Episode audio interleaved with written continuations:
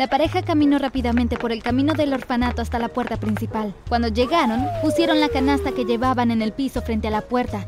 Echaron un vistazo a su alrededor para ver si alguien miraba y luego tocaron el timbre.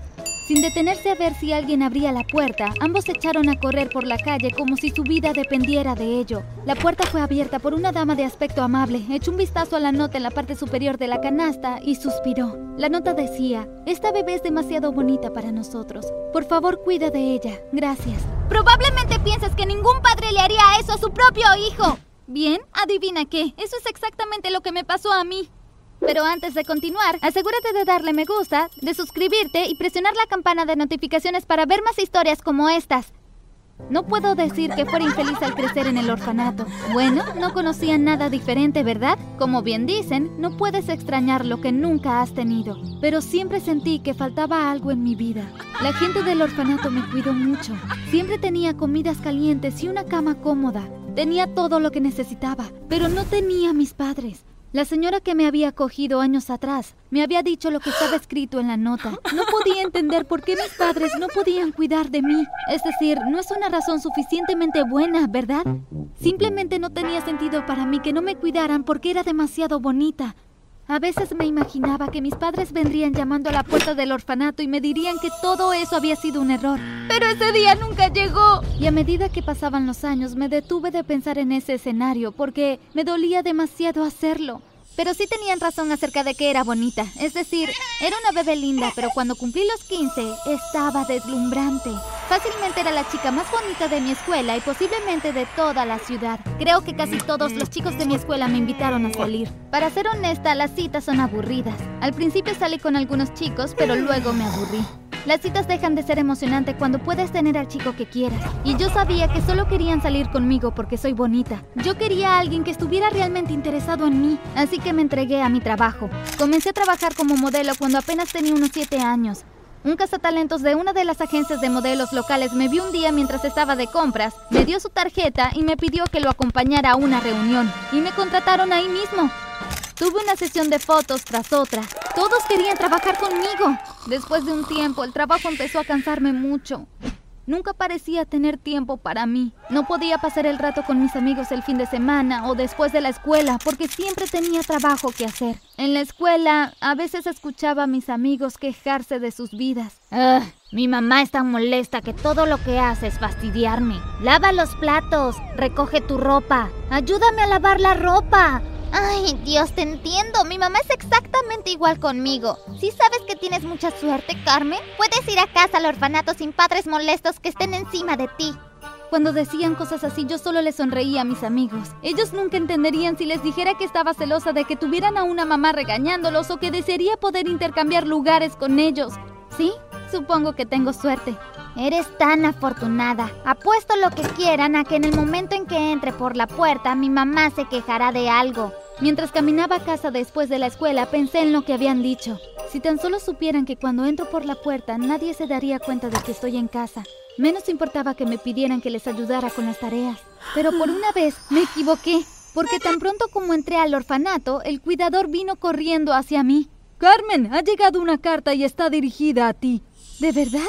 ¡Oh, Dios mío! ¡Qué emocionante! ¿Dónde está? Lo puse en tu habitación, en tu cama. Corrí escaleras arriba a mi habitación. Nunca antes había recibido una carta. Me preguntaba de quién podría ser. Entré a mi habitación, agarré la carta de la cama y la abrí. Cuando comencé a leer, mi corazón comenzó a latir cada vez más rápido y mi mandíbula cayó en estado de shock. Queremos conocerte. No le cuentes a nadie sobre esta carta. Solo ven al parque a las dos en punto. Te estaremos esperando. Estaba firmado con tus padres. Mientras leía la carta una y otra vez, mis manos empezaron a temblar por la emoción y los nervios. ¡Por fin ha llegado el día! ¡Por fin voy a conocer a mis padres! Apenas pude dormir esa noche. No podía dejar de pensar en lo que les diría cuando los viera. Por la mañana tardé años en decidir qué ponerme. Quería lucir lo mejor posible cuando los conociera. Poco antes de las dos, partí en dirección hacia el parque, pero las cosas en el parque no salieron como las había imaginado. Para empezar, cuando llegué, mis padres no estaban por ningún lado. Cada vez que veía una pareja caminando hacia mí, me preguntaba si eran ellos, pero todas, sin excepción, pasaban de largo a mi lado. Estaba empezando a perder la esperanza cuando de repente alguien me agarró por detrás.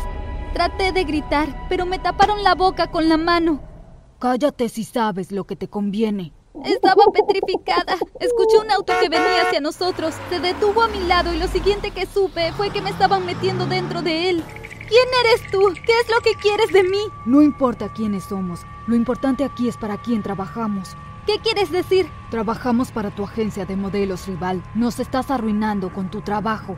Pero, ¿y yo qué puedo hacer? Deja de trabajar para ellos y trabaja para nosotros. O si no... El hombre me miró con una mirada amenazadora en su rostro.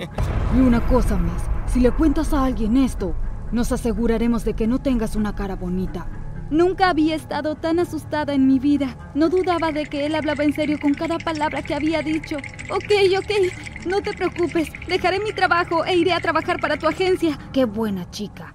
Así que eso fue lo que hice. Tan pronto como regresé al orfanato, llamé a la agencia y les dije que me iba. Intentaron persuadirme de que me quedara con ellos, pero no los escuché. Al día siguiente comencé a trabajar para la otra empresa. Realmente no me gustaba trabajar para ellos. Me trataban incluso peor que mi agencia original. Tuve que trabajar muchísimas horas, comenzando a las 6 a.m. y trabajando hasta muy tarde. Lo único que me alegraba era que la paga era buena. Tenía contactos con las mejores empresas y pronto comencé a aparecer en todas las revistas y en todas las esquinas. Trabajé para ellos un par de meses cuando un día recibí una llamada telefónica de ellos. Carmen, ahora sí que has tenido un gran éxito de verdad. ¿A qué te refieres? ¿Así que aún no lo has visto? ¿Ver qué? Tu cara está en un anuncio publicitario en Times Square, Nueva York. Jade, ¿hablas en serio? ¡Oh, Dios mío! No podía creerlo. Tenía que verlo por mí misma. Así que tomé mi abrigo y corrí directo hacia el metro.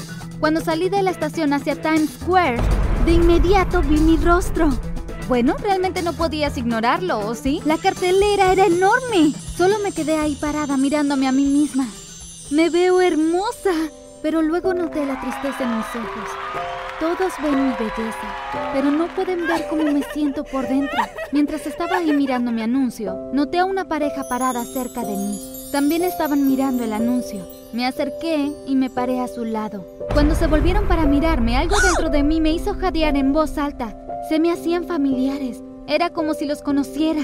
Ella era muy bonita y él también era muy guapo. Cuando cruzamos miradas, parecían sorprendidos. Era como si me reconocieran o algo así. Pero en lugar de acercarse y pedirme un autógrafo, como hacían la mayoría de mis fans cuando me veían, se volvieron para el otro lado y echaron a correr.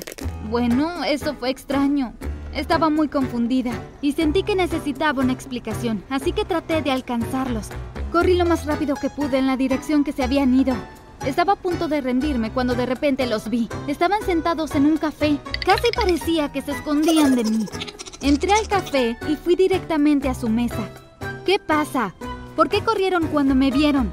Lo que sucedió fue una gran conmoción. La mujer comenzó a sollozar y llorar sin control. El hombre la rodeó con sus brazos y la consoló. En ese momento, lo supe.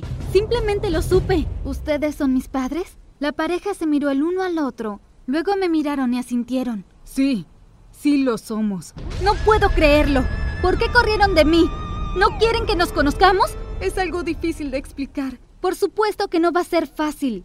¿Pero no creen que merezco una explicación o algo? Supongo que sí. ¿Cómo pudieron dejarme solo porque soy bonita? No teníamos otra opción. Por supuesto que tenían una opción. Lo entendería si me dejaran porque no podían permitirse cuidar de mí como es debido. O algo así. Pero dejarme ahí porque era bonita no tiene sentido.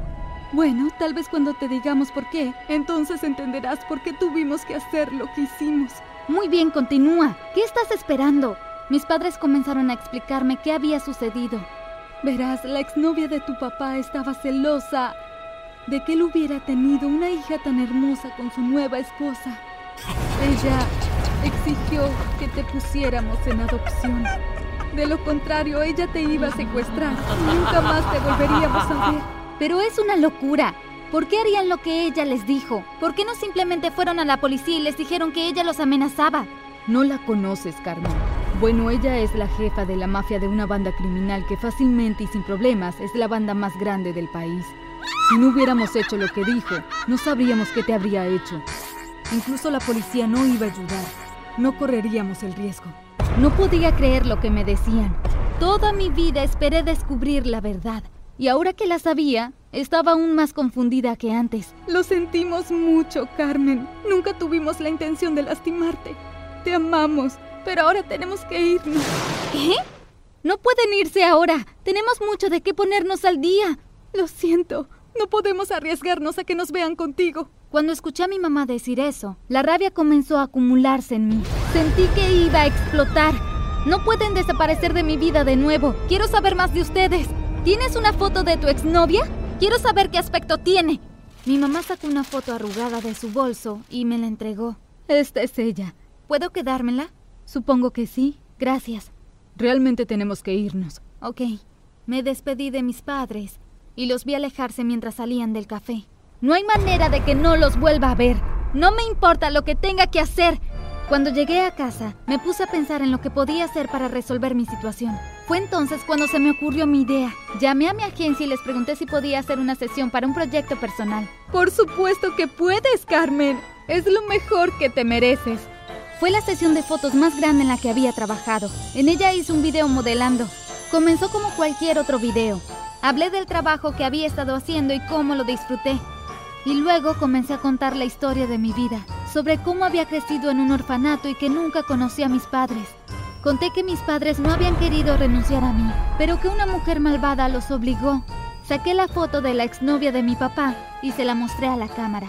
Esta es la mujer que arruinó mi vida. Ella me robó mi infancia. Si alguien la ve, repórtela a la policía para que pueda pagar por todo lo que me hizo. Me aseguré de que el video se transmitiera en todas partes, en los canales de televisión y en los anuncios publicitarios de muchas ciudades. Pronto todos conocerían su rostro y también lo que me había hecho. Estaba segura de que no pasaría mucho tiempo antes de que alguien la reconociera y se lo hiciera saber a la policía, pero pasaron los días y no escuché ni supe nada. Entonces una noche estaba viendo la televisión y recibí un mensaje de mi papá. Tienes que irte ahora, ella viene por ti. Estaba a punto de enviarle un mensaje a mi papá cuando escuché un golpe en la puerta. Fui a ver quién era. Cuando vi quién estaba ahí parada, se me heló la sangre y sentí como mi corazón se hundió. Era la exnovia de mi papá y no se veía nada feliz. Si quieres ver la segunda parte de mi historia, consigue que este video tenga 30.000 me gusta.